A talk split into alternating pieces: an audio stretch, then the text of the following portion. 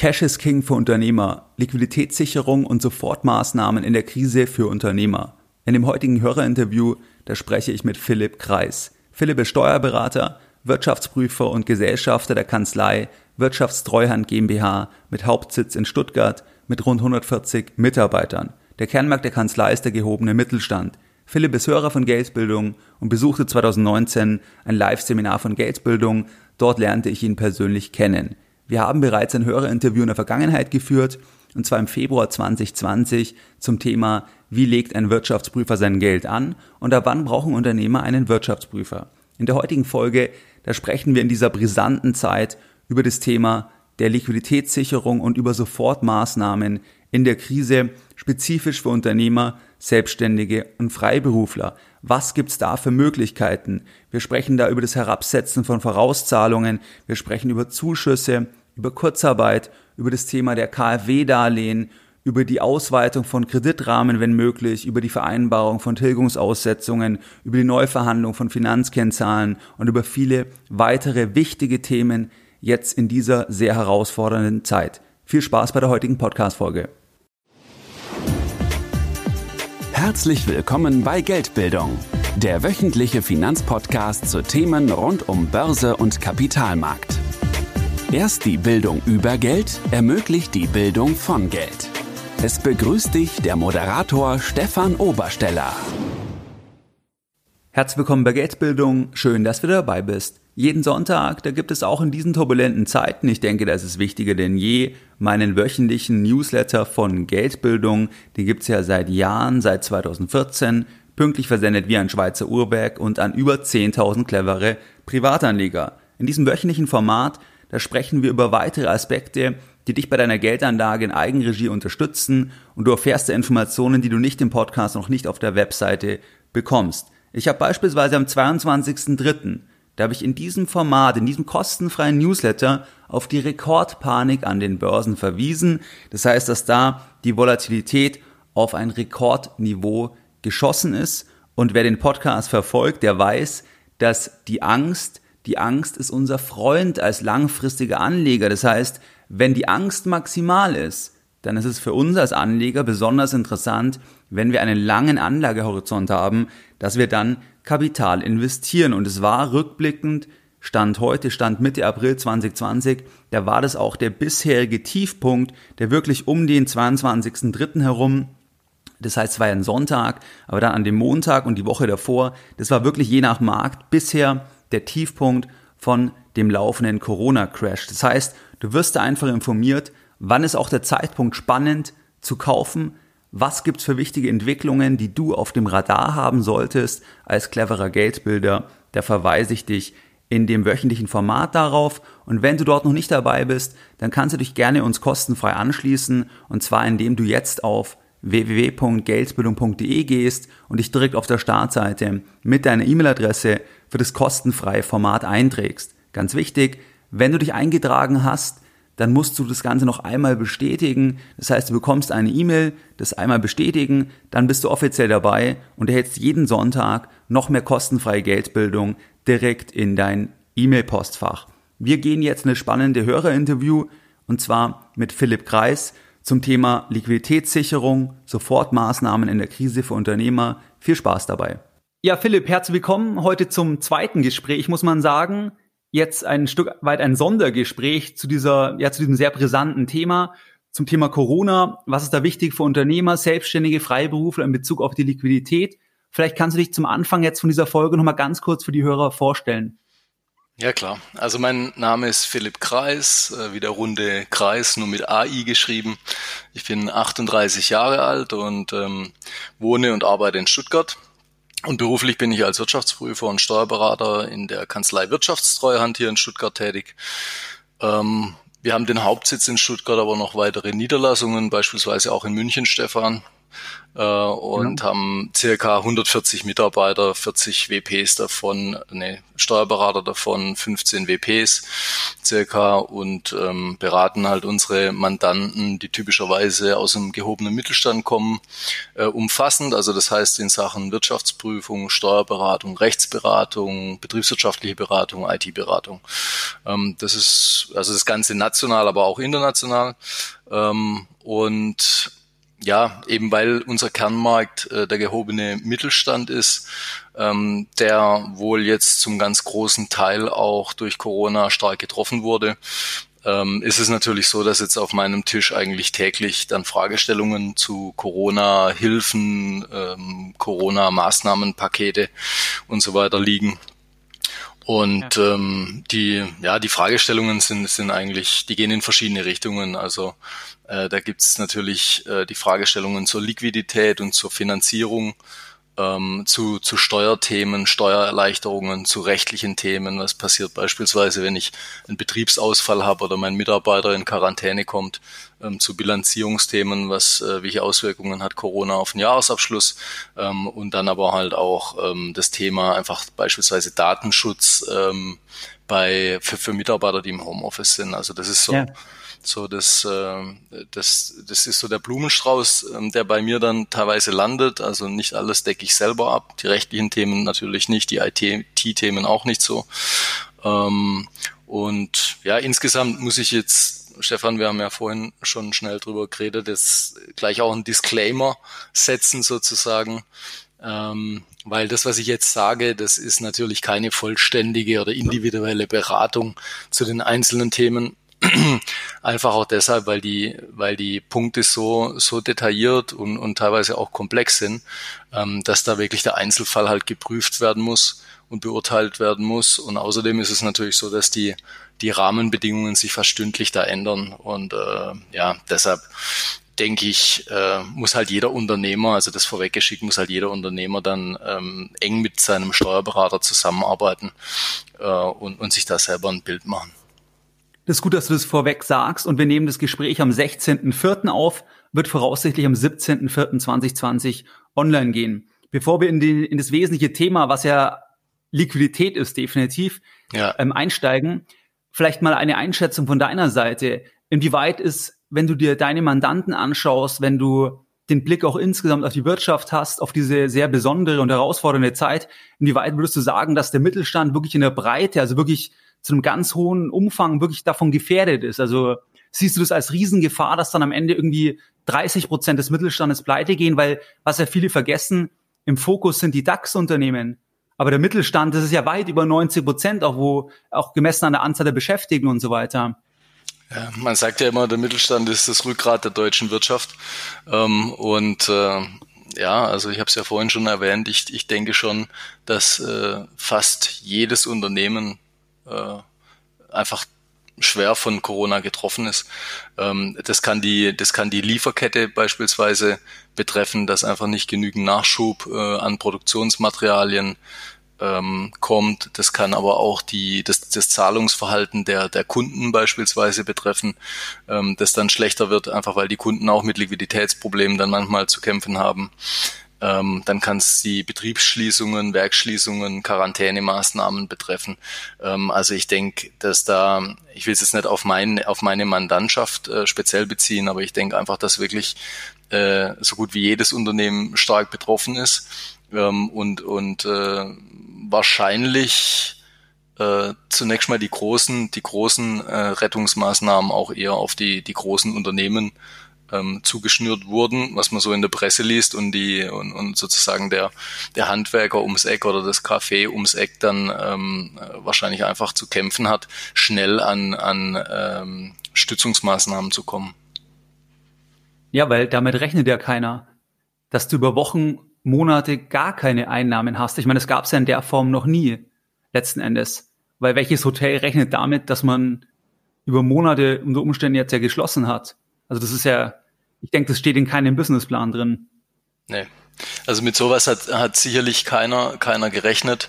Ähm, vielleicht sprechen wir nachher noch über, über, über Planungen und auch Szenarioanalysen, äh, in denen man jetzt eben verschiedene äh, ja, Abläufe dieser ganzen Krise bis er hoffentlich bald überstanden ist, dann abbilden kann.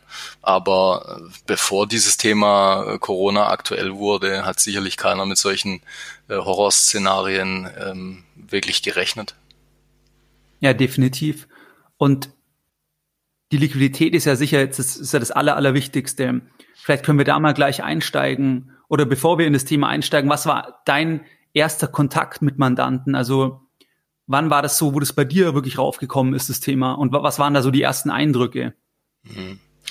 Ähm, das war, das war vor ein paar Wochen schon. Ich meine, wir kämpfen ja jetzt auch schon in geraumer Zeit mit der, mit der ganzen Krise. Ähm, und da war aber, da war zunächst mal so die, also ich will nicht sagen Ratlosigkeit, aber eine, eine gewisse Schockstarre auch da ähm, bei, bei äh, manchen Unternehmen, die sich dann einfach gefragt haben, wir, wie sieht meine Liquidität aus, welchen Überblick habe ich eigentlich ähm, momentan ähm, angesichts solcher Themen wie Corona jetzt über mein Unternehmen, welche Auswirkungen könnten sich ergeben. Ähm, und äh, dann haben wir relativ schnell jetzt äh, kanzleiweit aktiv natürlich alle äh, Kunden, alle Mandanten angesprochen und haben dann eben auch versucht ähm, zu unterstützen bei einzelnen Maßnahmen. Also beispielsweise bei dem Thema ähm, Herabsetzung der Steuervorauszahlungen für das Jahr 2020, äh, weil, weil man eben schon äh, auf, auf Basis dessen, was, was, in, was in China ähm, passiert ist, ähm, vielleicht abschätzen konnte, dass, dass die, die Weltwirtschaft oder auch die deutsche Wirtschaft äh, da relativ schwer getroffen wird ähm, und dass dann vielleicht für einige Unternehmen auch die Ergebnisse, wie sie in 2019 dann geschrieben wurden, so in 2020 wahrscheinlich nicht wieder erzielt werden ähm, und, und dass man dann eben solche Schnellmaßnahmen eingeleitet hat, äh, wie die Vorauszahlungen herabzusetzen, um die Liquidität da zu schonen. Genau, vielleicht kannst du mal einen Überblick geben, weil es gibt ja letztlich so zwei Schienen. Also das eine Thema, was sind Unterstützungen, die dann der Unternehmer, Selbstständige, Freiberufler nicht zurückbezahlen muss, weil die konkret jetzt in dieser Notlage einfach als Hilfen ohne, ohne Rückzahlungsverpflichtung verknüpft sind. Und dann gibt es ja sehr viele Möglichkeiten, wie man an der Liquidität schraubt, wie Vorauszahlungen runtersetzen, im Umsatzsteuer, Sondervorauszahlungen zurückholen und so weiter. Vielleicht kannst du da mal den Hörern einen Überblick geben, damit jeder schauen kann, was er da für sich nutzen kann. Ja, also ich würde vorschlagen, dass ich jetzt äh, tatsächlich als Überblick mal einzelne Bereiche anspreche und dann zu den einzelnen Bereichen ein paar Maßnahmen, äh, die, die man wahrscheinlich in vielen Unternehmen auch tatsächlich dann äh, angehen könnte. Ähm, grundsätzlich nochmal zur, zur Liquidität ähm, oder zur Liquiditätsvorausschau und zur Abschätzung dessen, wie viel Liquidität ich eigentlich brauchen werde in der Zukunft, welche Maßnahmen ich eigentlich einleiten muss, damit die Liquidität eben ausreicht, äh, ist, denke ich, dieses Thema Unternehmensplanung halt extrem wichtig, äh, weil durch die Planung, und zwar durch eine integrierte Planung von Bilanz, GNV und Liquiditätsrechnung, äh, wird sich dann eben über die Abbildung ähm, von, von, sag ich mal, neun oder zwölf Monaten ablesen lassen, in welchen Monaten beispielsweise meine Liquidität jetzt ins Negative geht oder wie sich grundsätzlich die Liquidität halt entwickelt. Ähm, und, und weil eben jetzt die, die, die momentane Situation so ist, dass die Unsicherheit, die Planungsunsicherheit extrem hoch ist, weil keiner weiß natürlich, wie, wie lange, also ich zumindest nicht, wie lange die Krise jetzt noch weitergeht.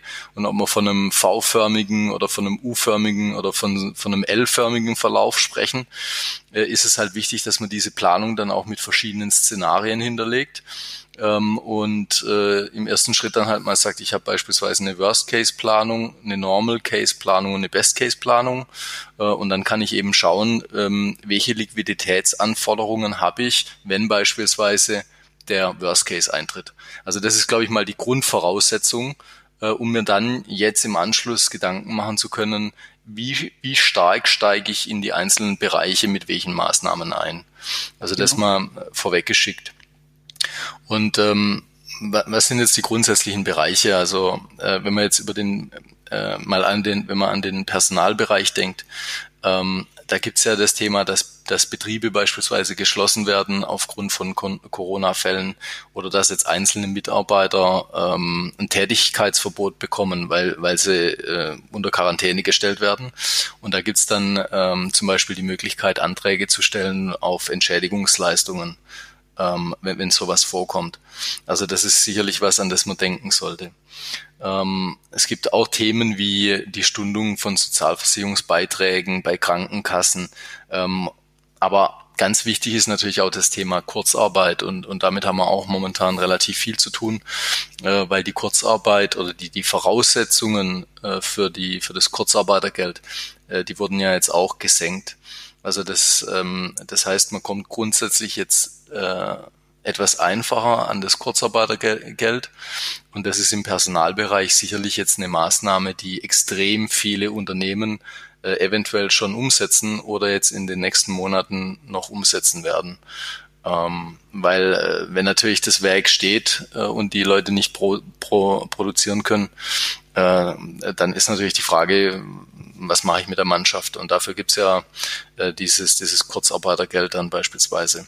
Ähm, und grundsätzlich, also diese Diskussion habe ich jetzt äh, zumindest ähm, noch nicht persönlich erlebt, aber grundsätzlich stellt sich dann schlussendlich auch die Frage, wenn man davon ausgeht, dass es einen elfförmigen Verlauf gäbe, äh, inwiefern man die Mannschaft überhaupt an Bord halten kann äh, und, und leider Gottes vielleicht sogar dann äh, Personalabbau betreiben muss. Also das, äh, das ist auch was, was ähm, ja, was anzudenken wäre, natürlich als letzte Möglichkeit, aber ich glaube, ausschließen kann man das jetzt nicht äh, für alle Unternehmen in der aktuellen Situation.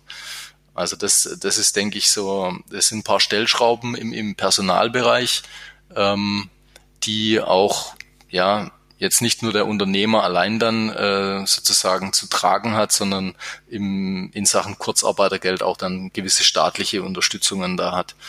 Ähm, Kannst du kurz sagen, wie das kann. funktioniert? Also was, Bitte? was ähm, kannst du kurz erklären nochmal das Kurzarbeitergeld? Ja, im, im also im, auf, ähm, genau, im Endeffekt, im Endeffekt äh, ist es halt so, dass bei dem Kurzarbeitergeld äh, früher ähm, eine, eine Mindestanzahl der Gesamtbelegschaft ähm, sozusagen in Kurzarbeit gehen musste, damit man überhaupt dieses Kurzarbeitergeld beantragen kann. Ähm, und diese Mindestanzahl wurde jetzt reduziert. Also das heißt, ich kann früher die Kurzarbeit ähm, beantragen und äh, dann ist es ja beispielsweise so, wenn ich es jetzt auswendig weiß, dass wenn ich äh, null äh, Prozent arbeite, würde ich 60 Prozent vom Gehalt bekommen. Ähm, also zumindest als als äh, als Single. Es gibt auch diese andere Grenze von 67 Prozent meines Wissens. Ähm, und äh, da habe ich dann halt die die gewissen ja die die Unterstützungsmaßnahmen vom Staat. Ja, also das ist schon, glaube ich, das Kurzarbeitergeld äh, so ein Modell, das in, in Deutschland schon über viele Jahre hinweg jetzt ganz gut funktioniert hat in solchen Krisen wie auch 2008, 2009 beispielsweise. Genau, ansonsten hat man halt das, was man in den USA halt hat, gell? Das ist halt da genau. die Arbeitslosigkeit gerade Linie nach oben und bei uns ist halt jetzt erstmal die Unternehmen, die Kurzarbeit anmelden, das ist eine gerade Linie nach oben. Aber da ist ja der Vorteil, dass zumindest noch das Beschäftigungsverhältnis, also dass nicht die alle sofort arbeitslos sind. Also, weil das ist ja wirklich Wahnsinn, wenn du die Zahlen in den USA anschaust. Das, das ist ja absolut verrückt. Also, die, der Geschwindigkeit, die Geschwindigkeit der, der Anzahl an Arbeitslosen. Okay, also das Thema Kurzarbeit. Ähm, das ist ja eigentlich dann so lange, solange der Unternehmer noch an, an eigentlich an den V glaubt, oder? Oder an den U glaubt. Weil wenn jetzt jemand glaubt, dass das über Jahre geht, dann ist ja wahrscheinlich relevanter die Frage, wenn es jetzt ein Unternehmen ist, was besonders betroffen, ob man nicht wirklich die Mannschaft einfach reduzieren muss letztlich. Genau. Also ich denke, ich denke, die Unternehmen ähm, nutzen momentan vor allem die äh, Kurzarbeit, weil sie eben an das V oder das U denken. Aber es ist auf, auf lange Sicht, also wenn sich, wenn sich jetzt über Jahre hinweg keine, keine Besserung abzeichnen würde, was wir ja alle nicht hoffen, ähm, dann äh, würde zumindest die aktuelle Kurzarbeiterregelung dafür gar nicht äh, ausreichen, um, um so einen langen Horizont abzudecken. Also dann äh, wird man wahrscheinlich irgendwann an diesen Personalabbau auch denken müssen oder die Politikchef schafft dann eben neue Möglichkeiten wieder, um, um eben den längeren Horizont abzudecken. Okay, und was, was sind jetzt andere Maßnahmen? Also vielleicht können wir mal auf den Teil eingehen. Was sind Sachen, wo wirklich der Unternehmer, der Selbstständige, der Freiberufler sich sofort Liquidität im Unternehmen halten kann oder sich sogar Liquidität zurückholen kann? Also wenn wir ja. bei diesen ganzen Vorauszahlungen, ja. ähm, Rückholung, Umsatzsteuer, Sondervorauszahlung heißt es, glaube ich, genau. kannst du da mal sagen, was sind da so die Schrauben, wo, wo ihr jetzt auch bei Mandanten, ja, was einfach eher dein Tagesgeschäft wahrscheinlich zum Teil auch ist? Ja, also im, äh, im Endeffekt ist es so, dass, dass man diese ähm, Herabsetzung der Steuervorauszahlungen beantragen kann. Das betrifft dann die Einkommensteuer, die Körperschaftssteuer, die Gewerbesteuer. Und diese, ähm, ja, dieser Prozess ist jetzt einfach erleichtert. Und ähm, das heißt dann also, wenn jetzt beispielsweise das Unternehmen in 2019 super Gewinne geschrieben hat, also ein hohes zu versteuerndes Einkommen hatte, ähm, dann werden ja die Vorauszahlungen beispielsweise auf Basis von 2019 dann ähm, festgelegt. So, wenn jetzt aber absehbar ist, und das war relativ, also es war ja schon bei einigen Unternehmen zumindest vor, vor ein paar Wochen absehbar, dass das Jahr 2020 eben nicht ähm, so gut äh, weitergehen wird wahrscheinlich wie das Jahr 2019. Ähm, dann würde es heißen, wenn ich jetzt die Vorauszahlungen nicht anpasse, dass ich zunächst mal einen Liquiditätsabfluss habe über diese Vorauszahlungen, obwohl ich jetzt mit einer relativ hohen Wahrscheinlichkeit schon sagen kann, dass ich am Jahresende kein so hohes Steu äh, zu versteuerndes Einkommen habe und eigentlich gar nicht so viel Steuern insgesamt leisten muss. Also das heißt, es wäre jetzt dann bei vielen Unternehmen ein wirklich überflüssiger Liquiditätsabfluss, ähm, den man sich jetzt wahrscheinlich nicht erlauben kann. Also das heißt, es waren wirklich eine, eine der allerersten Maßnahmen, die wir dann auch jetzt mit unseren Kunden dann überprüft haben. Ähm, genau, und das betrifft halt einmal so diesen Ertragssteuerbereich, also Körperschaftssteuer, Gewerbesteuer, Einkommensteuer ähm, und, und äh, aber auch diese Umsatzsteuer Sondervorauszahlung, also damit man einen Monat länger Dauerfristverlängerung bei der Abgabe der Voranmeldung bekommt.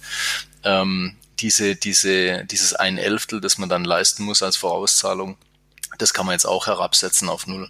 Ähm, es sind natürlich alles Anträge, die man stellen muss, ähm, aber ja, ähm, man muss da natürlich auch gewisse Beweisführung dann ähm, treiben, aber grundsätzlich sind es Möglichkeiten, die auch ganz gut funktionieren, wenn man plausibel, ähm, äh, wenn man plausibel darlegt, dass eben die äh, Ergebnisse nicht so kommen werden, wie es in, beispielsweise in 2019 war. Ja, Okay, was gibt's noch für Varianten? Also Vorauszahlungen ähm, reduzieren, ähm, zurückholen gegebenenfalls. Was gibt genau. von der Sondervorauszahlung? Ja, also ich meine, ein anderer Punkt, wenn wir jetzt, wenn wir über den Steuerbereich sprechen, ist, ist äh, ein ganz praktischer Punkt, hat es nichts unbedingt mit der Liquidität zu tun, aber damit wir es einfach mal einmal nennen, und zwar die Verschiebung von Betriebsprüfungen. Ähm, weil das bindet natürlich auch Mitarbeiter und dadurch, und, und ich meine, Mitarbeiter sind jetzt oftmals im Homeoffice und so weiter und das stört natürlich den oder kann den betrieblichen Ablauf jetzt halt zusätzlich nochmal belasten. Also das, das wäre jetzt noch so ein Steuerthema. Äh, und ansonsten natürlich, wenn wir jetzt im, im eigentlichen Sinne im Finanzbereich ähm, uns, uns Gedanken machen, was man da machen kann, dann gibt's be äh, beispielsweise das Thema Sale and Leaseback Transaktionen. Ähm, das heißt also, ich habe jetzt als Unternehmen äh, ich habe als Unternehmen beispielsweise ein Verwaltungsgebäude, da sitzt, da sitzt meine Verwaltungsmannschaft drin. Äh, und ich brauche jetzt dringend Liquidität, also wirklich sehr dringend Liquidität. Äh, dann hätte ich, hätte ich zum Beispiel die Möglichkeit, dieses Verwaltungsgebäude, wenn ich es aktuell auf dem Markt loswerde, zu verkaufen. Müsste es aber logischerweise, weil ich es ja für meinen betrieblichen Ablauf brauche, dann im gleichen Moment sozusagen wieder zurückleasen oder zurückmieten. Ähm, und das ist halt so eine klassische Sale and Lease Leaseback-Transaktion, wie es beispielsweise eine Bank in Frankfurt, glaube ich, mal mit ihrem Tower gemacht hat. Genau. Ja. ja. Hast du schon bei Mandanten jetzt umgesetzt? Also wo? Also ich würde sagen, das ist eine, ich würde ich würd sagen, das ist eine relativ drastische Maßnahme. Also das ist nichts, was ich bislang gemacht habe, äh, weil da sprechen wir ja wirklich von dem Thema, dass man jetzt betriebsnotwendige äh, Assets jetzt veräußert, um an Liquidität zu kommen. Also ich glaube, das wäre eher was, was man, was man noch zurückstellen würde. Ähm, dann gibt's natürlich die Zuschüsse und die, und die Kredite, ähm, die du schon angesprochen hast. Ich weiß nicht, wollen wir das separat diskutieren oder, oder jetzt Können an der Stelle? gerne direkt einsteigen, es sei denn, es gibt noch irgendwas aus deiner Sicht in Bezug auf das ganze Thema Vorauszahlungen, die sofort herabsetzen und so weiter. Gibt es da noch irgendeinen wichtigen Aspekt? Ansonsten ja, also, können wir also gerne einsteigen in das in diese direkten Hilfen und dann natürlich in die Kredite. Ähm, ich denke, das sind dann zwei sehr wichtige Themen. Ja. Dann, dann würde ich vorschlagen, dass ich zunächst mal ähm, die, die, die paar Punkte noch nenne, so dass eben deine Hörer auch die Chance haben, sich quasi in einer, in einer Checkliste jetzt äh, abzuhaken, welche Themen sind sie schon angegangen, welche nicht.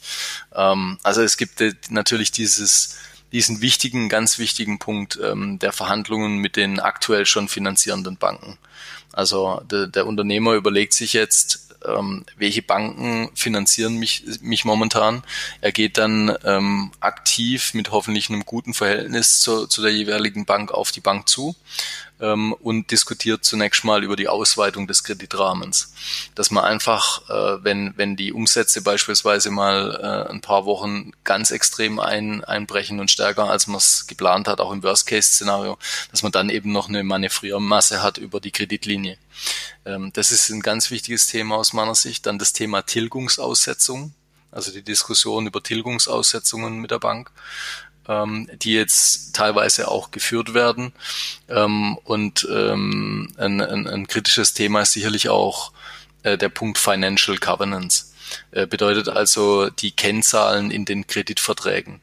Ähm, als Beispiel, in dem Kreditvertrag steht drin, dass äh, von mir aus der, der Verschuldungsgrad nicht höher als so und so viel Prozent sein darf.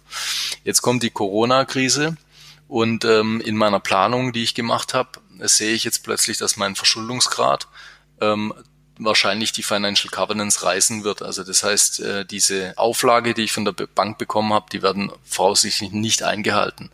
Wenn ich sowas sehe, und dafür brauche ich eben nicht nur die GNV-Planung, sondern auch so eine Bilanzplanung, sonst sehe ich den Verschuldungsgrad ja nicht, also wie er dann sich entwickelt über die nächsten Monate, ähm, dann sollte ich schon aktiv auf die Bank zugehen und äh, mit der Bank besprechen, wie die Financial Covenants jetzt in der Corona-Krise ausgelegt werden und ob es da Möglichkeiten gibt, ähm, äh, vielleicht äh, da äh, ja eine Sondervereinbarung zu treffen.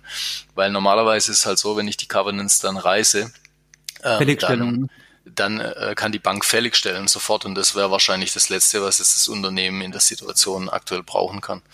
Ja, also das noch als Punkt ähm, und dann haben wir natürlich äh, auch die Möglichkeit, dass man die Dividenden aussetzt, äh, die Ausschüttungen an die Gesellschafter reduziert oder aussetzt ähm, und äh, dass Gesellschafter natürlich im Rahmen der Außenfinanzierung auch Geld reinschießen können ins Unternehmen und sagen, ich, ich, ich will die Eigenkapitalbasis, die Liquidität äh, stärken äh, und stecke jetzt von mir aus aus dem Privatvermögen oder aus anderen Firmen jetzt in, in, in die eine Firma nochmal Geld rein. Also die, die Möglichkeit besteht natürlich. Ähm, ja, und noch zwei, drei Punkte abschließend ähm, zu dem Thema. Äh, ich kann, vorhin haben wir über Sale and Lease Back gesprochen, was sicherlich so eine späte Maßnahme ist aus meiner Sicht. Aber es kann ja auch sein, das Unternehmen hat nicht betriebsnotwendige Vermögensgegenstände, also irgendwelche fremdverdienenden Wohnungen. Gold ja. zum Beispiel. Gold zum Beispiel, ja, ist wirklich ein guter Punkt. Da also, schon einige, ja. Genau, gibt, es gibt, gibt einige Bilanzen mit Goldbeständen drin ähm, und ähm, dass man eben sowas veräußert, weil es einfach den betrieblichen Ablauf dann zunächst mal nicht tangiert, dann dass man die Lagerhaltung äh, optimiert, wenn man vielleicht Überbestände hat, ähm, Working Capital Management betreibt, äh, Forderungen, also die Rechnungen ziemlich schnell schreibt, also direkt nach, nach Leistungserbringung seine Rechnung schreibt, ähm, wenn die nicht gezahlt werden, das Mahnwesen optimiert, dass er einfach schneller an sein Geld kommt, dass man auf der anderen Seite, äh, wenn man an die Lieferkette denkt, eben die Zahlungs, ähm, äh, die, die Zahlungsfristen selbst ausnutzt.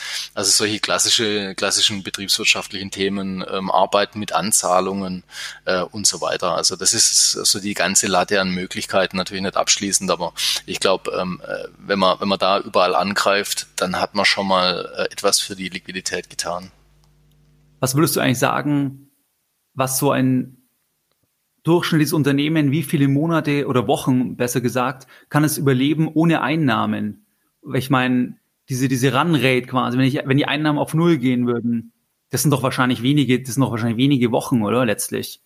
Das ist doch in den meisten, oder kannst du da irgendwas sagen? Ja, also ich kann, ich kann dir jetzt nichts Allgemeingültiges sagen. Ich, ich denke, das ist sehr, sehr stark abhängig von, äh, von der Branche auch. Ähm, und ähm, ich sag mal, wir haben jetzt als Kanzlei in gewisser oder oftmals den Vorteil auch, dass wir mit Familienunternehmen zu tun haben, die tendenziell wahrscheinlich eine stärkere Eigenkapitalbasis haben. Also ich habe es jetzt noch nie analysiert, aber ich kenne einige Unternehmen ähm, in unserer Mandantschaft, die, die einfach sehr gut aufgestellt sind, weil sie immer ähm, nachhaltig gewirtschaftet haben und, ähm, und, und, und die sind natürlich in so einer Krise zwar auch stark betroffen, aber sie haben halt zumindest noch einen relativ großen Puffer. Ähm, ja. Ist aber, denke ich, auch wirklich branchenabhängig. Äh, und dann gibt's natürlich andere Firmen oder auch vor allem junge Unternehmen, die noch gar nicht wirklich die Möglichkeit hatten, einen großen Liquiditätspuffer aufzubauen und Reserven zu schaffen. Und die sind natürlich relativ schnell jetzt ähm, äh, da in der Bredouille drin. Ja. Okay, klasse auf jeden Fall für den Überblick. Und wenn wir uns jetzt die, die Hilfen anschauen, dann gibt's ja den einen Teil, diese Soforthilfe. Vielleicht kannst du da mal beschreiben, was ist da die Größenordnung, was sind die Kriterien, weil diese Soforthilfe, so wie ich es verstanden habe, die muss man erfüllen, die Bedingungen, aber dann muss man es nicht zurückbezahlen. Also es ist nicht irgendwie ein Kredit oder irgendwie, dass man Steuern stundet, Steuern zurückholt, was ja immer heißt, ich muss es ja trotzdem alles zahlen. Also dann ist ja das eine, ein Element, wo ich halt das Geld wirklich behalten kann, weil ich ja diese, diese höhere Gewalt habe und der Staat sagt, wir helfen damit, ohne dass wir das Geld wieder zurück wollen. Kannst du da mal ein bisschen was sagen? Ja. Mitarbeiterzahl, was sind da die Größenordnungen? Genau. Und wie kann ich das beantragen und so weiter? Ja, also äh, ich sage jetzt was über, über, über das Beispiel Baden-Württemberg und das war auch Stand 25. März, glaube ich. Ähm, da gab es diese, diese Zuschüsse, die ähm, dann sozusagen landesspezifisch äh, gewährt wurden äh, und für Baden-Württemberg ist es dann, gibt es dann beispielsweise Soforthilfen für Solo, Selbstständige und, und Kleinstbetriebe. Ähm, und, und das ist dann tatsächlich ein einmaliger und halt nicht rückzahlbarer Zuschuss, also wirklich ein Zuschuss, kein Kredit.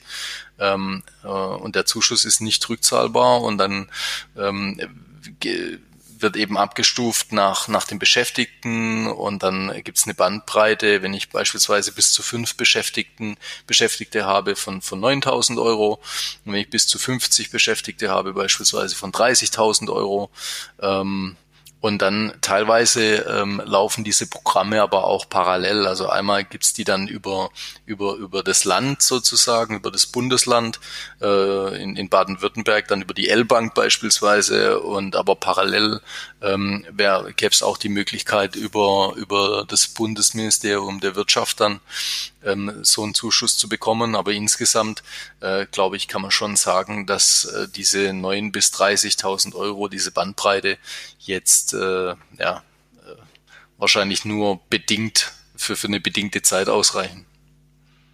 Das hast du höflich formuliert. ja, ich muss ja immer aufpassen, was ich hier sage. Ich sehe hier gerade Recording.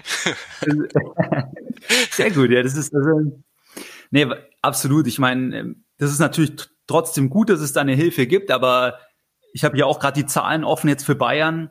Bis 250 Erwerbstätige, ebenfalls auch die 30.000.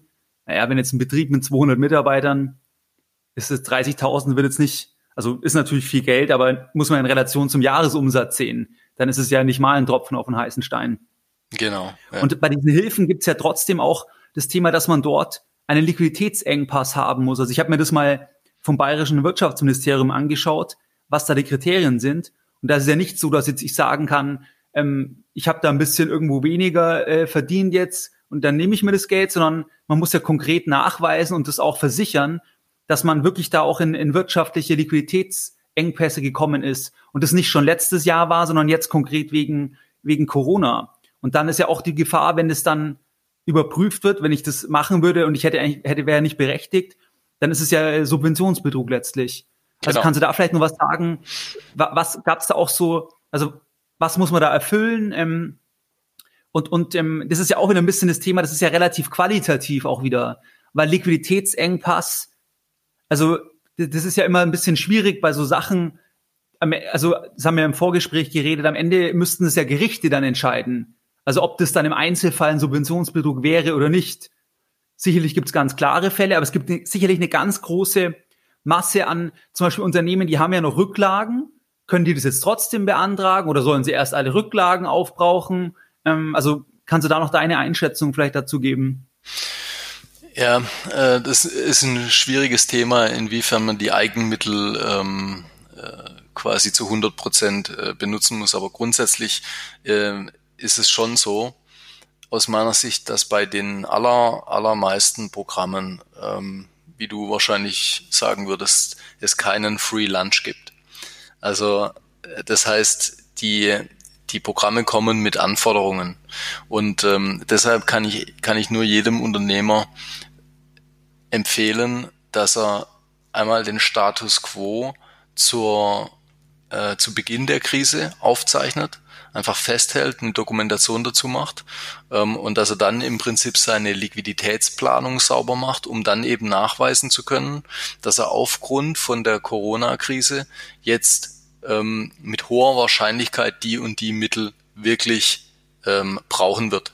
So damit er, damit er dann im Nachhinein, wenn eine Überprüfung dieser Themen dann kommt oder beispielsweise auch durch die KfW, KfW oder durch wen auch immer dann stattfindet, dass man sauber nachweisen kann, dass man in der äh, zum Zeitpunkt der Beantragung ähm, eben die einzelnen Voraussetzungen dann erfüllt hat. Äh, weil du hast schon richtig genannt, also da, man muss das Kleingedruckte lesen. Äh, auch wenn wir, wenn wir vielleicht noch über KfW-Kredite sprechen, äh, da da gibt's ja dann Merkblätter auf der Homepage von der KfW. Äh, und, und in den, in diesen Merkblättern, äh, da stehen schon auch sehr interessante und teils heftige Dinge drin, die man nicht tun darf oder die von der Förderung ausgeschlossen sind. Ähm, und deshalb kann ich absolut keinem empfehlen, da einfach äh, so frei Schnauze Kredite zu beantragen, ähm, weil das könnte ins Auge gehen. Äh, ja. Inwiefern da in Stichproben im Nachgang geprüft wird äh, oder oder nichts überprüft wird, ich weiß es nicht, aber man sollte davon ausgehen, dass man nachher überprüft wird äh, und, und dementsprechend kann man sich ja jetzt schon äh, dann halt auch vorbereiten in Sachen Dokumentation. Ja, genau, weil so wie ich es verstanden habe jetzt bei diesen Hilfen, dass das zwar jetzt ja dann relativ rasch bezahlt wird und die Prüfung gering oder nicht existent ist aufgrund der Anzahl, damit die Auszahlungen überhaupt getätigt werden können, aber dass das halt im Nachgang dann natürlich vorbehalten wird, es im Nachgang nochmal im Detail zu prüfen. Genau. Ich meine, jetzt wird es aufgrund der Antragsflut letztlich praktisch wahrscheinlich kaum möglich sein, ja. das äh, im Detail zu prüfen, aber ja. ähm, also bis zu diesen Hilfen und wenn jetzt ein Hörer vielleicht auch, wenn jetzt irgendein Freiberufler, ähm, also eben diese bis fünf Mitarbeiter, würde es um 9000 Euro gehen. Was würdest du sagen, was ist da die erste, ist der erste Anlaufpunkt immer der Steuerberater? Ja. Dass, dass man sagt, du, immer der Steuerberater, ja, oder? Weil das Problem ist einfach, äh, mich nervt's ja in letzter Zeit selbst. Man wird, man bekommt so viele Informationen zu diesem ganzen Corona-Thema. Ähm, und deshalb ist es, glaube ich, von, von verschiedensten Stellen und E-Mails und äh, Homepages und Fernsehsendungen und was auch immer. Und ich glaube, deshalb ist es einfach wichtig, dass man einen äh, kompetenten Ansprechpartner hat, äh, der die Infos bündelt, äh, der, der einfach dann wirklich kompakt sagen kann, in der, in dem Einzelfall äh, von, von deinem Unternehmen äh, gibt's die und die Maßnahmen, die man jetzt ähm, angehen sollten. Und die anderen machen vielleicht keinen Sinn. Äh, und deshalb ist es, glaube ich, sinnvoll, da wirklich eng mit dem Steuerberater zusammenzuarbeiten. Also das äh, hat jetzt nichts mit Eigenwerbung oder sowas zu tun, aber ich glaube, es ist echt sinnvoll, ähm, so vorzugehen. Äh, und und wenn es natürlich mit der wenn es um die Kommunikation mit dem Finanzamt geht und mit diesen Themen Vorauszahlung herabsetzen und so weiter, dann ist es ja eh klar, dass der Steuerberater das dann eigentlich äh, halt übersetzt fürs Finanzamt sozusagen äh, ja, die genau. gleiche. Sprache spricht dort. Vielleicht noch ein okay, also, Punkt ähm, wegen der Überprüfung. Gerne, ja. Also ich habe jetzt, ich weiß es nicht auswendig, aber ich meine, ich habe jetzt in dem einen ähm, Merkblatt von der KfW für diesen Kredit für große Unternehmen, die länger als fünf, fünf Jahre am Markt sind, äh, beispielsweise gesehen, dass äh, in einem Volumen bis zu, meine ich, drei Millionen Euro die Bank selber prüft ähm, und über dem Betrag dann äh, die, die Unterlagen an die KfW zur Prüfung weitergehen. Äh, also das heißt, es gibt so verschiedene Abstufungen, wer prüft eigentlich diese Beantragung der Kredite. Äh, aber grundsätzlich hat natürlich jede Sparkasse, jede Volksbank, jede Deutsche Bank ähm, und, und natürlich auch die KfW große Compliance-Abteilungen, äh, die, ja. die schon allein intern dann im Kreditinstitut wieder nachprüfen, an wen eigentlich welche Kredite auf welcher Basis vergeben wurden. Also ich glaube, da muss man schon grundsätzlich davon ausgehen, ähm, dass es, ja, dass es sich jemand mal anschaut. Ja, okay, also genau, Hilfe dann deine Ergänzungen. Und was würdest du jetzt sagen bei den, bei den KfW-Krediten? Was ist da das Thema? Also vielleicht mal für äh, kleinere Unternehmen, da ist es ja jetzt neu, dass es da 100% die Haftung übernommen wird. Da hat ja Deutschland da ein bisschen gebraucht, bis sie das analog auch dem Schweizer Modell gemacht haben, damit das Ganze ein bisschen beschleunigt wird, weil mein Eindruck war, dass die Banken sich halt zurückgehalten haben, weil sie ja immer noch auch diesen kleinen Haftungsanteil halt hatten. Und jetzt soll es ja beschleunigt werden durch, ähm, dass man bis 100% geht bei, bei einem bestimmten, bei einer bestimmten Größenordnung. Genau, ja. Und ähm, diese, diese Haftungsfreistellung von 100 Prozent, dieses Programm, das gibt's meine ich, seit dem 15.04. Ähm, bei, der, bei der KfW erst. Und ähm, wenn ich das richtig weiß, dann gibt's dort eben die, die Schnellkredite nur für Unternehmen mit einer Mitarbeiterzahl von ähm, mindestens zehn. Und ähm, dann gibt's halt auch eine begrenzte äh, Finanzierungssumme dann von 500 oder 800.000 Euro. Äh, und insofern ja, äh, kommen natürlich da jetzt täglich eigentlich neue Programme oder sind, sind jetzt in kurzer Auffolge neue Programme immer auf den Markt gekommen. Äh, und auch deshalb ähm, muss man, glaube ich, da eng mit dem Steuerberater zusammenarbeiten, weil, weil man wahrscheinlich selber da etwas verloren ist in der Taktzahl der, der, der Programme, wie sie auf den Markt kommen. Okay, aber ähm, vielleicht kannst du trotzdem mal ein Beispiel geben. Also sagen wir, ein Handwerksbetrieb irgendwie fünf, sechs Mitarbeiter bei, oder, oder kann auch über zehn Mitarbeiter sein. Genau. Ich meine, ein, ein Punkt ist ja, es ist ja erstens, es ist ja, es ist ja erstens natürlich ein Kredit, sprich, das muss ja zurückbezahlt werden und je nach Geschäftsmodell, wenn ich jetzt gar kein Geld verdienen kann, heißt es ja nicht, dass ich nachher das Geld mehr verdienen kann, was ich jetzt nicht verdiene, weil es ja in manchen Bereichen nicht den, den Nachholeffekt gibt. Genau. Ich meine, das klassische Beispiel ist das Restaurant, weil die Pizza, die ich jetzt nicht esse, die werde ich aus gesundheitlichen Gründen dann nachher nicht doppelt essen wahrscheinlich. Wäre wär nicht gesund und macht man in der Regel ja nicht. Und es gibt ja in vielen Bereichen. Das heißt, das ist, finde ich, zum Beispiel ein riesiges Damoklesschwert, was da über den deutschen Mittelstand schwebt, weil wer weiß, wann geht's weiter. Und ähm, all das muss ich dann abtragen. Ähm, also mich würde da zum Beispiel interessieren, was sind da die Konditionen? Wie lang ist Tilgungsfreistellung möglich? Was ist der Zinssatz? Mich würde auch zum Beispiel interessieren, muss ich da privat in die Haftung gehen? Ja. So Sachen.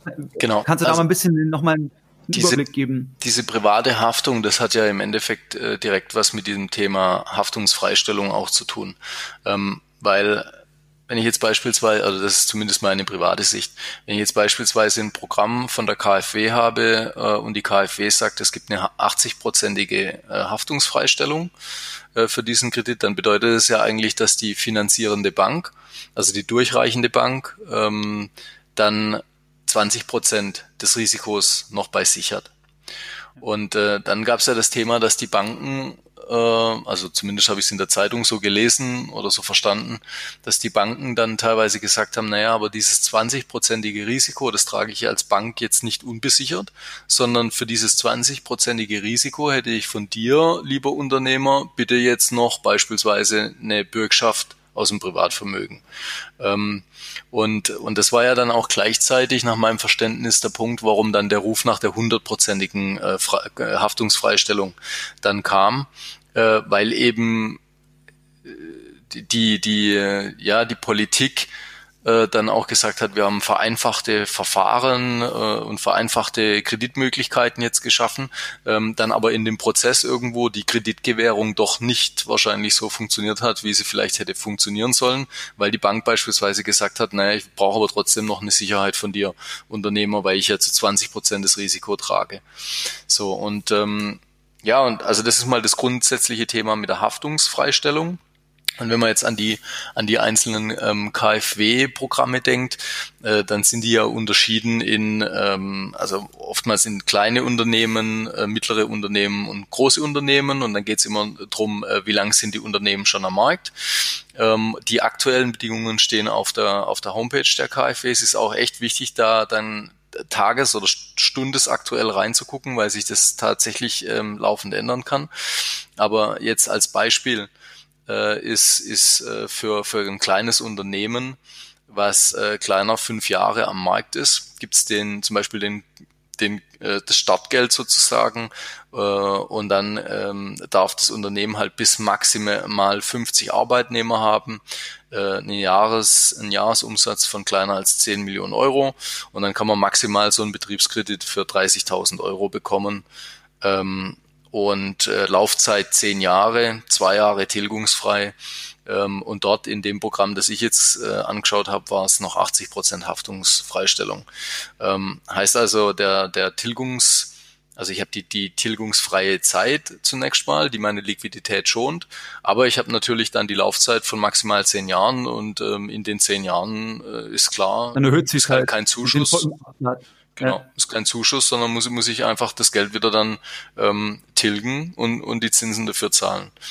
Was sind die Zinsen normalerweise? Ist das immer ein Prozent oder, oder richtet sich das auch nochmal nach der Ausfallwahrscheinlichkeit oder, oder inwieweit wird da die Kreditqualität des Kreditnehmers mit einbezogen? Ja, also es sind, es sind geförderte oder, oder, oder subventionierende Zinssätze, aber es gibt immer Bandbreiten. Also das heißt, es gibt keine, kein äh, Flat äh, Zins von, von eins ein Prozent.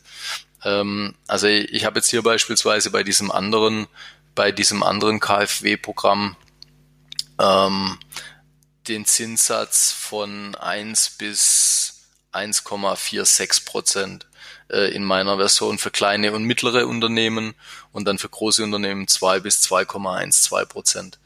Ähm, Im Endeffekt ist es aber halt trotzdem so, dass die Bank ja natürlich ähm, das Risiko einpreist äh, und, und, und im Zweifel eben auch vielleicht sagen würde, okay, sie vergibt den Kredit eben nicht, wenn ich jetzt über eine 80-prozentige Freistellung, Haftungsfreistellung äh, spreche, weil sie sagt, okay, für diesen Zinssatz mit dem Risiko, mit 20 Prozent Haftung, die ich selbst übernehmen muss, ähm, ist es halt für mich nicht darstellbar. Klar, aber es ist natürlich aus meiner Sicht schon auch Sprengstoff.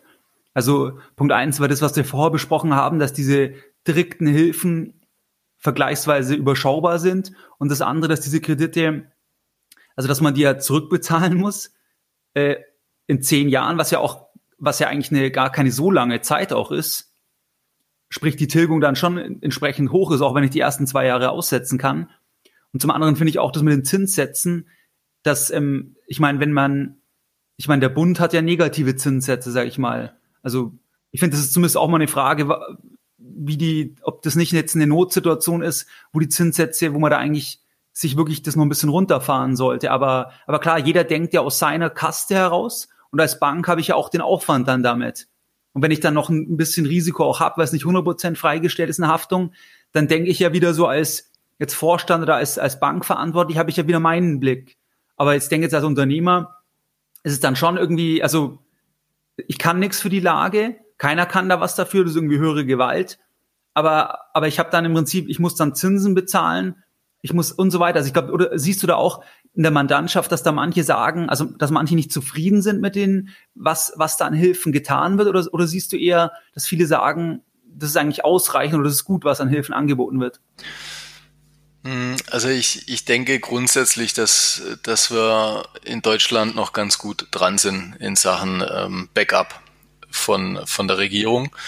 Äh, das ist meine persönliche Meinung.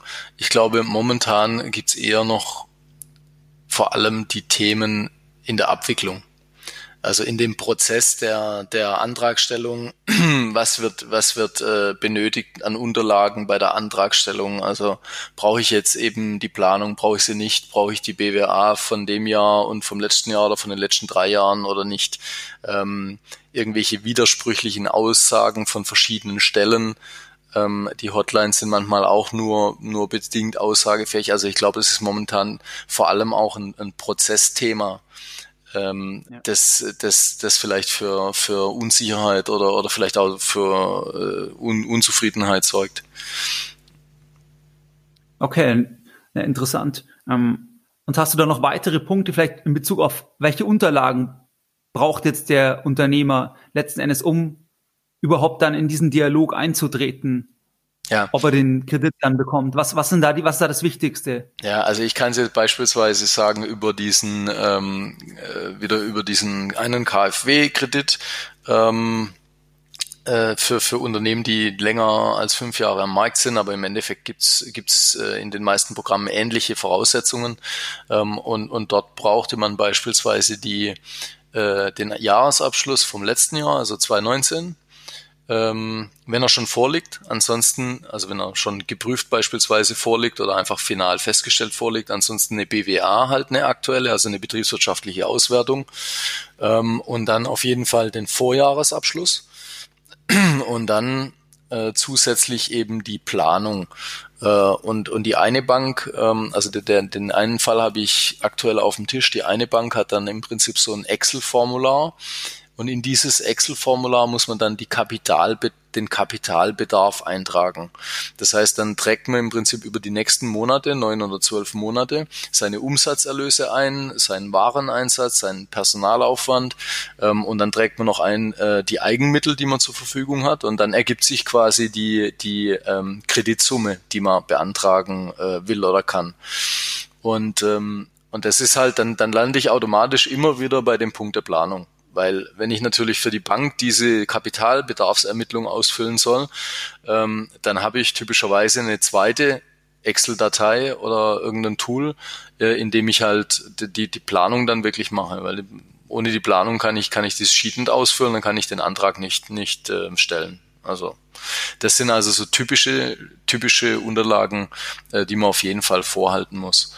Ähm, und ja, jetzt kommt natürlich auch immer öfter das Thema, ähm, dass eben ein Steuerberater oder ein WP äh, noch über die Anträge drüber gucken soll und da auch noch unterschreiben soll und so weiter. Also ja, äh, da werden jetzt verschiedene Seiten in die Pflicht genommen. also mehr Arbeit für dich auf Deutsch gesagt. Äh, mehr Vergnügen.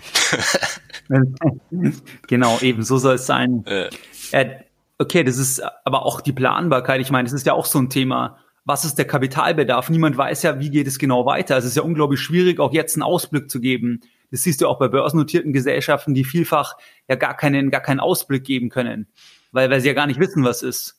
Ich glaube, VW hat weil, jetzt ganz, ganz aktuell heute die, die Prognose kassiert. Äh, ja, wie soll ich das sagen? Ich meine, das ist ja völlig unseriös, wenn ich jetzt als, äh, ja, als Automobilhersteller, wenn ich da jetzt eine, einen Ausblick gebe, was wird in, was wird in Q3 sein? Ich meine, das ist, das ist ja absolut Kaffeesatzleserei letztlich, weil die wird, weil, weil so viele Sachen ja unsicher sind. Also das kann ja niemand wissen. Aber andererseits brauche ich ja wieder den Ausblick, um eben wieder für viele andere Sachen wieder. Ich kann ja auch nicht sagen, ich weiß gar nichts, weil ich brauche ja die Planung. Aber, aber ich glaube, da ist das, was du am Anfang gesagt hast, dass man auch schaut, was ist der Worst Case, dass verschiedene Szenarien auch durchgeht. Genau, also das, das ist einfach der Punkt, dass man, dass man keine, es ist in der Unternehmensbewertung übrigens auch, auch der Normalfall, ähm, dass man keine einwertige Planung macht, sondern so äh, verschiedene Szenarien plant.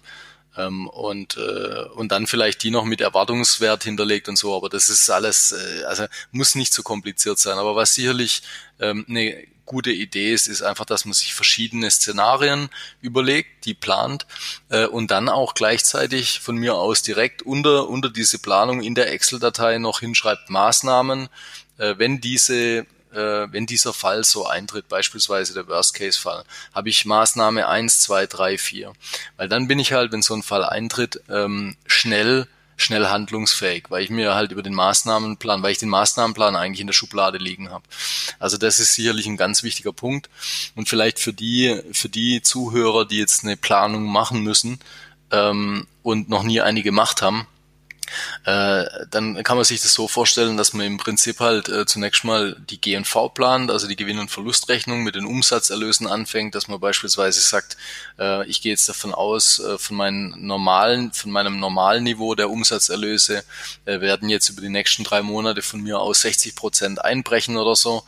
Äh, und dann anhand von dieser Umsatzplanung würde ich jetzt die Kostenblöcke runterplanen, halt meine variablen Kosten, die sich dann wahrscheinlich auch äh, so wie die Umsatzerlöse halt dann reduzieren.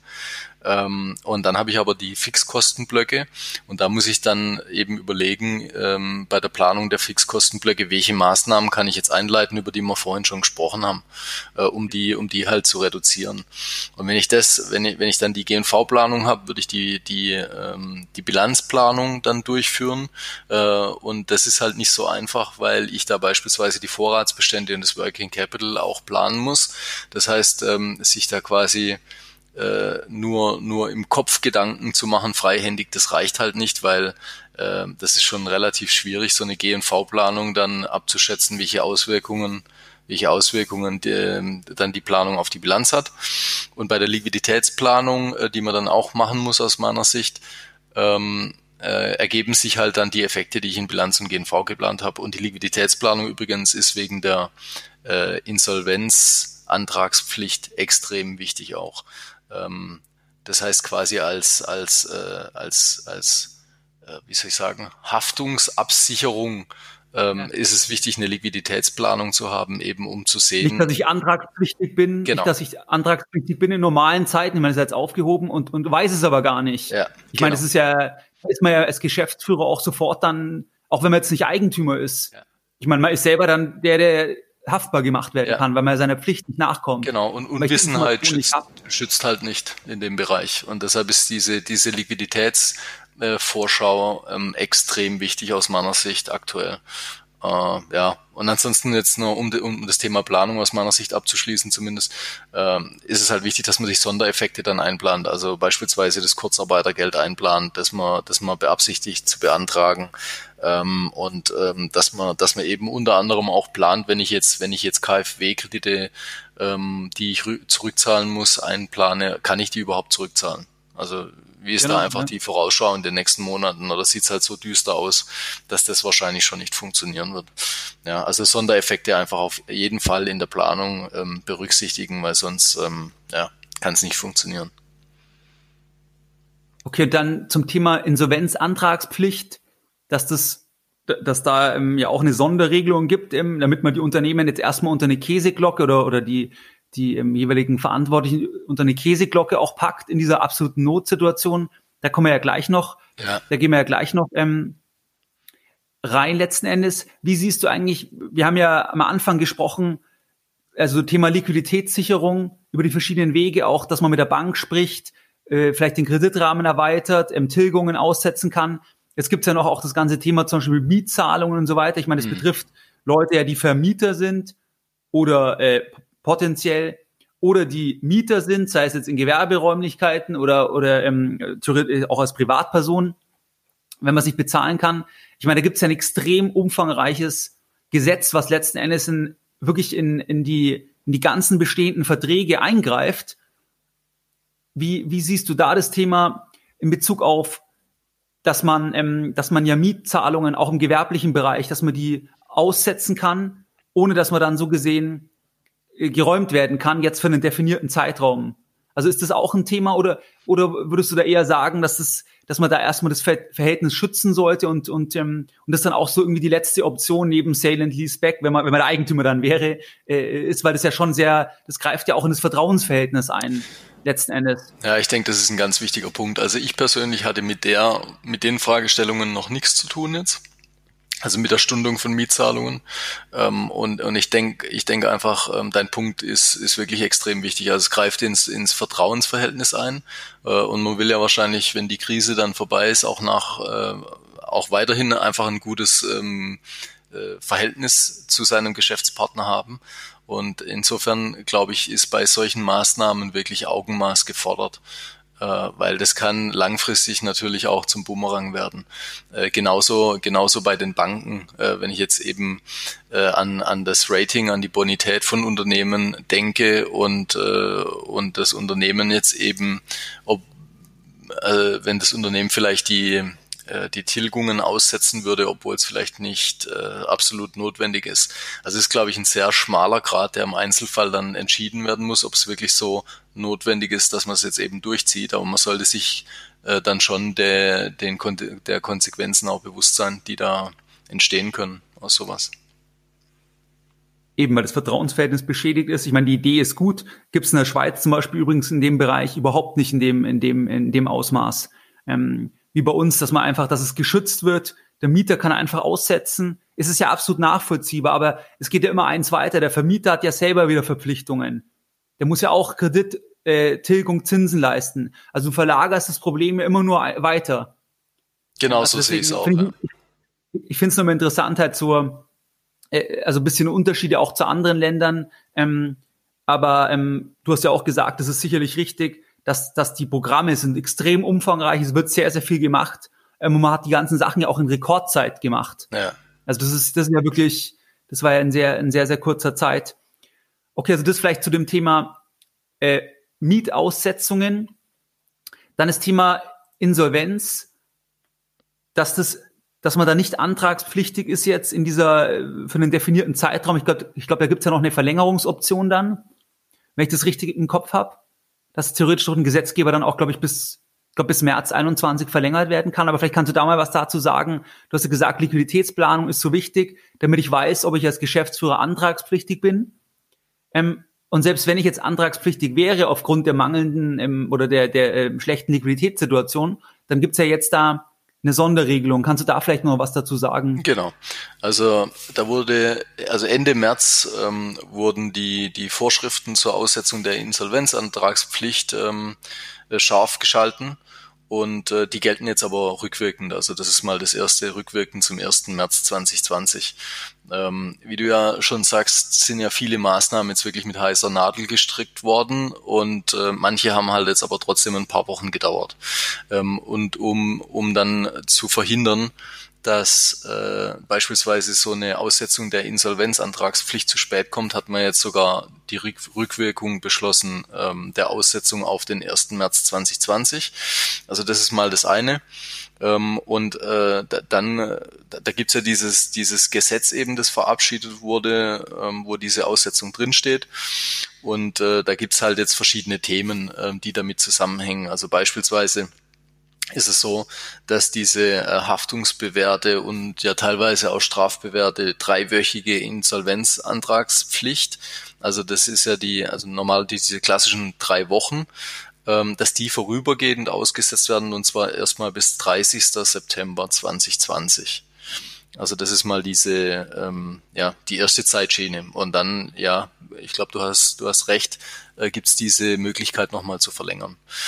Ähm, äh, übrigens solche. Fand ich interessant, dass die halt schon drin, äh, drin stehen haben. Das fand ich interessant, weil, weil das ja so eine Indikation ist, dass man damit rechnet, dass es vielleicht erforderlich ist, wenn man das schon reinschreibt in das Gesetz.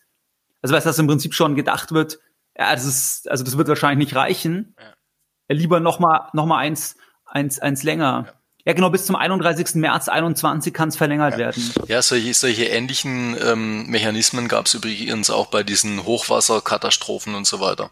Also das kommt immer, immer mal wieder, dieses Thema ähm, Aussetzung der Insolvenzantragspflicht für einen gewissen Zeitraum, um einfach da die Unternehmen, um, um den Unternehmen so ein bisschen mehr Luft zu lassen. Ähm, äh, dann, dann muss man aber auch sagen, ähm, nach meinem Kenntnisstand ist es ja so, dass die Aussetzung dieser Antragspflicht eben nicht gilt, wenn die Insolvenzreife nicht auf Corona beruht. Also das heißt, wenn ich, ja, genau. wenn ich mich nicht auf Corona beziehen kann oder halt, wenn es keine Aussicht ähm, drauf gibt, dass diese bestehende Zahlungsunfähigkeit beseitigt werden kann. Also ähm, das heißt, es gibt gewisse An Einschränkungen, wann man sich eben nicht auf diese Aussetzung der, der Insolvenzantragspflicht beziehen kann. Ähm, und ja, aber dann auch wieder eine Hilfestellung vom, vom Gesetzgeber ist, dass, dass er eben vermutet, äh, dass der Schuldner zum 31.12.19 nicht zahlungsunfähig war.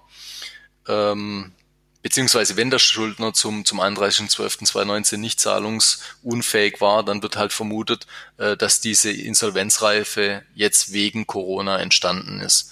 Und äh, es wird auch vermutet, dass da eben die, die Zahlungsunfähigkeit äh, zu beseitigen ist. Also ist relativ, relativ komplex äh, und echt im Einzelfall dann auch durch einen Insolvenzrechtler oder zumindest durch einen, durch einen ähm, Rechtsanwalt dann prüfen zu lassen. Aber grundsätzlich ist es, denke ich, eine, eine ganz wichtige Sache jetzt auch diese Aussetzung der Antragspflicht. Und dann gibt's noch so ein, so ein paar, ja, zwei, drei andere Punkte. Ähm, also beispielsweise, dass die Geschäftsführer halt äh, nur eingeschränkt haften für Zahlungen nach Eintritt der Insolvenzreife, weil das ist ja normalerweise auch immer ein Thema, äh, wenn die ein Insolvenzreife eintritt und ich als Geschäftsführer danach noch weitere Zahlungen veranlasse, äh, dann habe ich eben ein Haftungsthema. Ähm, das ist jetzt auch eingeschränkt. Ähm, einfach, dass auch der, ja, das Wirtschaftsleben jetzt sozusagen des Unternehmens dann weitergehen kann und der Geschäftsführer dann nur äh, eingeschränkt in der, in der Haftung ist. Ähm, oder beispielsweise, dass man jetzt solchen in, in, eigentlich insolvenzantragspflichtigen Unternehmen trotzdem nach wie vor noch Kredite, neue Kredite gewähren kann. Ähm, das ist auch was. Ja, also ein wichtiger Punkt und äh, hoffentlich hoffentlich kommt es nicht so weit, dass viele Unternehmen von dieser Regelung äh, Gebrauch machen müssen. Mm, aber ja, das wissen wir wahrscheinlich jetzt alle nicht, welche Ausmaße das noch wirklich annehmen wird. Ja, ich denke auch, also wenn man sich die Zahlen anschaut, das ist, ähm, da, da gibt's halt keine Blaupause, weil in der Form gab's es halt einfach noch nie. Ja. Dass wirklich die ganze Wirtschaft stillsteht. Und ähm, aber ja, das war auf jeden Fall mal ein, gut, ein guter Überblick, denke ich. Hast du irgendwie noch zu dem, äh, zu den Themen irgendwie noch, noch weitere Punkte? Oder vielleicht kannst du mal noch sagen, was sind irgendwie, was sind so, so Punkte in Mandantengespräche? Also ist das, ja, die, die, die du immer wieder findest. Ich meine, Liquiditätssicherung wird das aller, allerwichtigste sein, weil da ist, ist Cash ja King genau, ja. hoch 10. Ja. Also ich meine, es ist, es gab ja mal so Anfang des Jahres auf dem Weltwirtschaftsforum von dem Hedgefondsunternehmer Ray Dalio diesen Satz Cash is Trash, das ging dann auch viral. Der bezog das da auf, äh, auf quasi eine Asset Allocation. Man muss halt sagen, im, in Rezessionen, in solchen Sachen, wie jetzt, also auf, auf operativer Ebene, ich meine, da ist äh, Cash das aller, allerwichtigste. Gibt ja nichts Wichtigeres. Oder würdest du es auch so sehen? Ja, ich sehe es absolut so. Ähm, Im unternehmerischen und im, im, im privaten Bereich. Also äh, mit Cash ist man einfach handlungsfähig und äh, ja, wahrscheinlich, wahrscheinlich äh, gilt tatsächlich der Satz Cash is King. Und da stellt sich nur die Frage, wie lange das so bleibt, aber das ist, glaube ich, ein anderes Thema. Genau. Das, das wäre genau das dann das Investment-Thema heute, weil war es ja wirklich mal als gedacht für selbstständige Freiberufler, Unternehmer, einfach mal einen Überblick, auf jeden Fall einen Steuerberater ansprechen. Es gibt die Hilfen in, in kleinen Teilen, wirklich, denke ich, ein Tropfen auf den heißen Stein, aber immerhin ist es ein Tropfen, wo man, wo man nicht zurückzahlen muss und das andere sind alles Kredite. Ähm, ich weiß nicht von der Zeit, entweder schauen wir uns noch kurz das Thema, Thema Dividende war ja noch eine, noch eine Idee. Ich weiß nicht, wie es von deiner Seite, Philipp, sollen wir das ja, noch, gern. noch an? Also sehr interessantes und auch kontrovers diskutiertes Thema, ganz aktuell. Ja. Ist ein sehr kontrovers diskutiertes Thema, aber Geldbildung ist ja auch ein, im Fokus ein Anlage-Podcast, ein Geldanlage-Podcast. Und da gab es ja heute einen spannenden Artikel im Handelsblatt, war das, glaube ich, den du mir auch gesendet hast.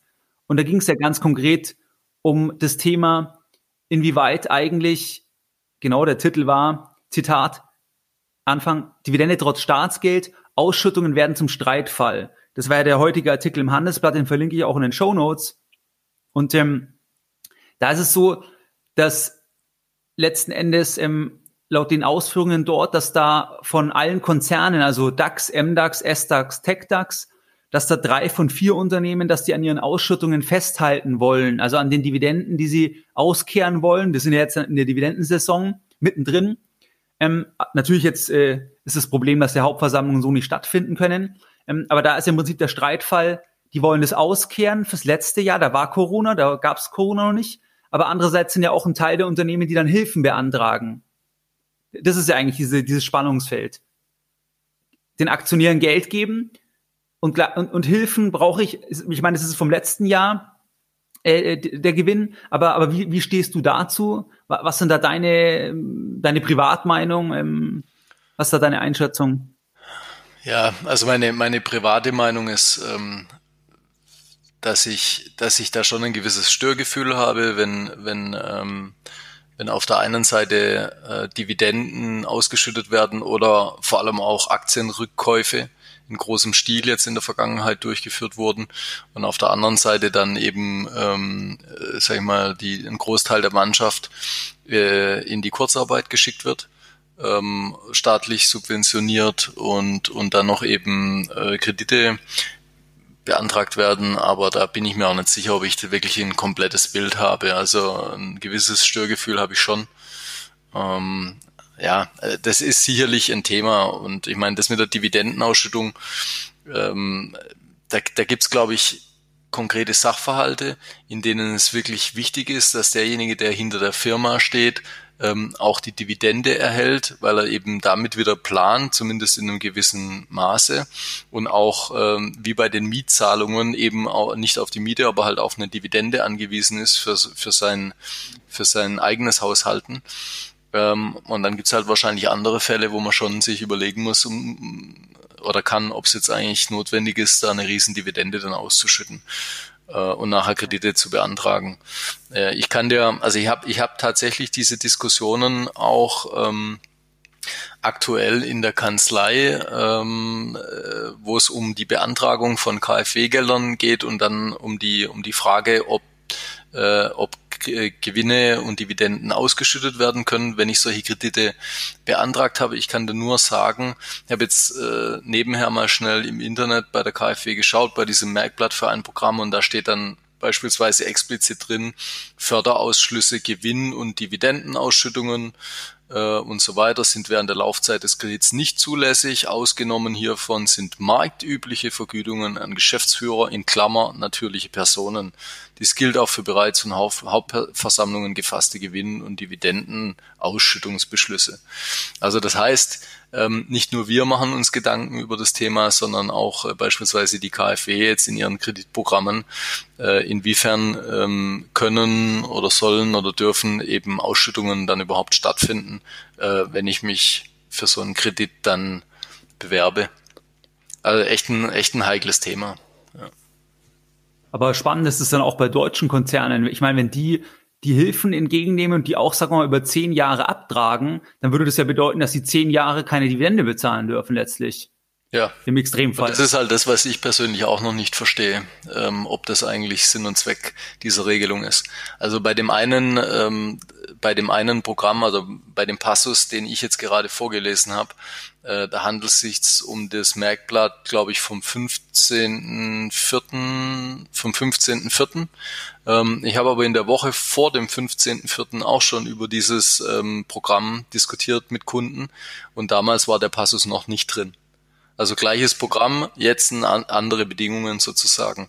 Äh, und auch dieses Thema ist, glaube ich, dem geschuldet, äh, also der heißen Nadel geschuldet. Weil jetzt einfach solche Fragestellungen ja. nach und nach hochkommen und dann versucht man halt immer im Nachgang jetzt äh, irgendwo die Themen noch zu regeln.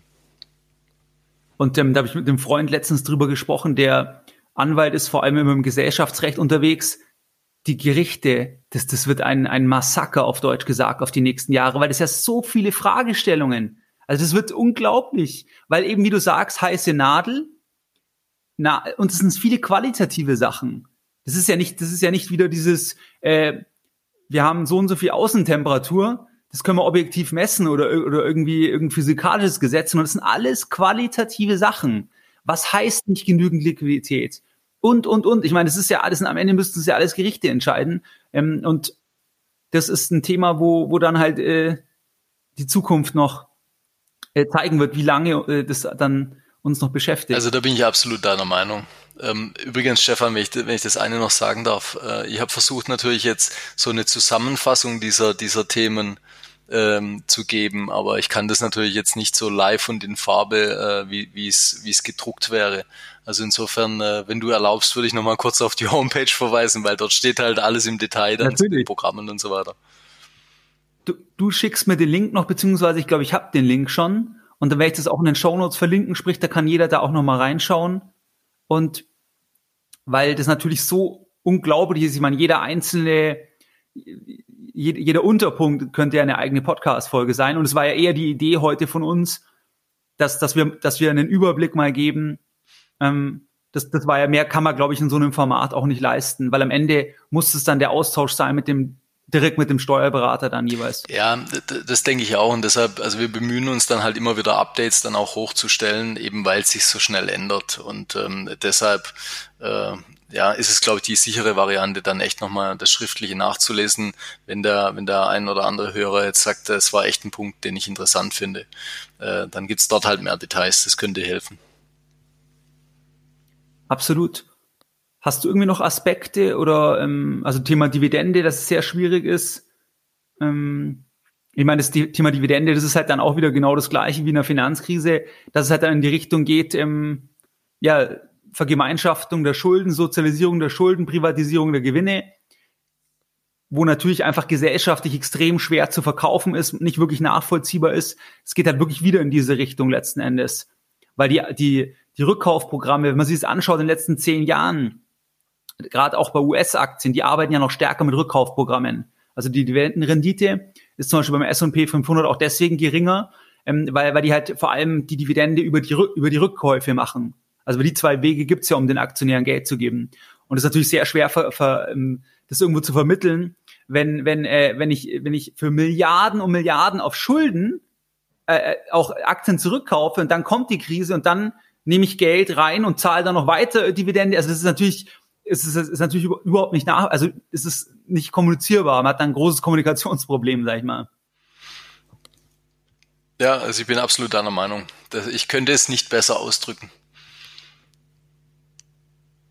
Okay, also hast, wenn du keinen Punkt mehr hast, ansonsten ähm, überlasse ich gerne heute dir auch die abschließenden Worte. Mir hat Spaß gemacht und wir machen auch auf jeden Fall noch eine dritte Folge und dann irgendwann Corona muss dann mal wieder gut sein und dann machen wir es zum Thema, was ist meine Firma wert? Das war doch auch eine Idee von uns. Genau. Weil du bist ja auch, glaube ich, was, Certified Valuation Analyst, also du bist ja auch im, im Bewertungsbereich tätig. Genau. Ich denke, das wäre mal irgendwann ja ein spannendes Thema und dann wieder persönlich, hoffentlich. Genau, dann hoffentlich persönlich in Stuttgart oder München dann. Ähm, und genau. äh, klar, also dieses Unternehmensbewertungsthema ist natürlich interessant und das kann man dann auch ähm, je wie es gewünscht wird, dann auf eher Startups äh, münzen oder auch auf etablierte Unternehmen. Also da gibt's glaube ich, echt äh, viele spannende äh, Themen dazu dann zu sagen. Ja, und ansonsten als Schlusswort, da bin ich jetzt total unvorbereitet.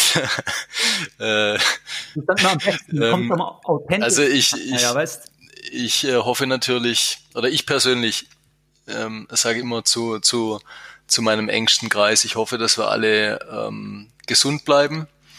Und ich glaube, wenn man eine gewisse Reserve äh, hat, äh, dann wird man den Rest schon irgendwie durchstehen, auch wenn es jetzt verdammt hart ist oder verdammt hart wird noch. Ähm, aber ich denke, das wird dann schon weitergehen und das Allerwichtigste ist halt einfach, dass man äh, gesund bleibt und dass der ganze Freundeskreis und die Familie gesund bleiben. Und wenn das gegeben ist, dann wird sich der Rest schon geben. Ja, dann vielen Dank, Philipp, fürs Gespräch. Danke dir, Stefan. Bis dann. Mehr Informationen zu Themen rund um Börse und Kapitalmarkt findest du unter www.geldbildung.de. Und immer daran denken, Bildung hat die beste Rendite.